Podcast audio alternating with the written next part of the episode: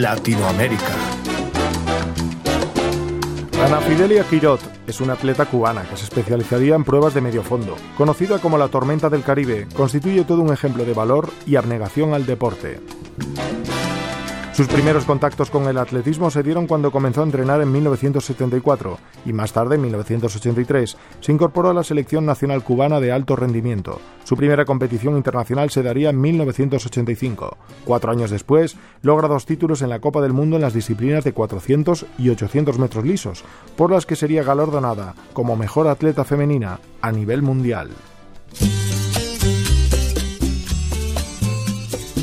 Ana Fidelia era la gran favorita para imponerse en los Juegos Olímpicos de Seúl 1988, pero la no participación de Cuba en solidaridad con Corea del Norte le impidió convertirse en campeona olímpica. Además obtuvo medallas en cinco gran premios de atletismo, en 800 metros 1987, 89 y 91, así como otras dos en 400 metros, en 1988 y en 1990. Un año después, en el año 1991, lideró los 400 metros en los Juegos Panamericanos celebrados en La Habana, mientras que fue segunda clasificada en los 800 en el Campeonato del Mundo celebrado en Tokio. En 1992 se alza con el tercer puesto en esta misma distancia y gana la medalla de bronce en los Juegos Olímpicos de Barcelona. Empieza a tener una presencia más que evidente en el palmarés de las grandes competiciones y siempre está en franca rivalidad con las atletas del este de Europa y de Estados Unidos, con lo que ello comporta de significado ideológico.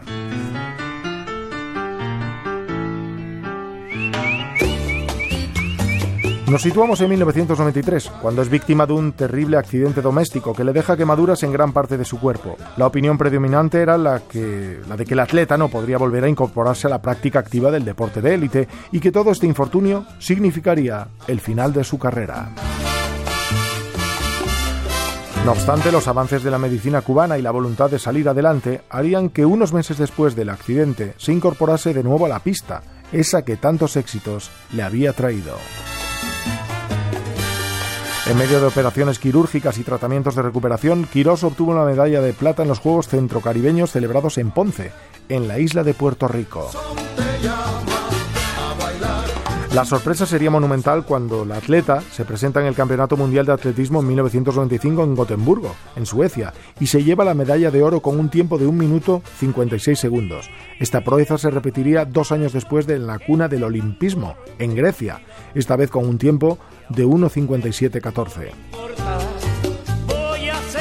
En 1996, en los Juegos Olímpicos de Atlanta, gana una medalla de plata. Obtiene el premio otorgado anualmente por los medios de prensa especializados a la mejor deportista de Latinoamérica y el Caribe en cuatro oportunidades, 89, 91, 95 y 97. Así pues, estamos ante todo un ejemplo de fuerza, de vigor, de resiliencia en un atleta que se ha convertido en todo un símbolo de honor para todos aquellos y aquellas que se resisten a abandonar a pesar de las adversidades, que se apostan en el camino. Actualmente está retirada de la alta competición, pero todavía participa en eventos de veteranos y para ayudar a desarrollar el atletismo en Cuba.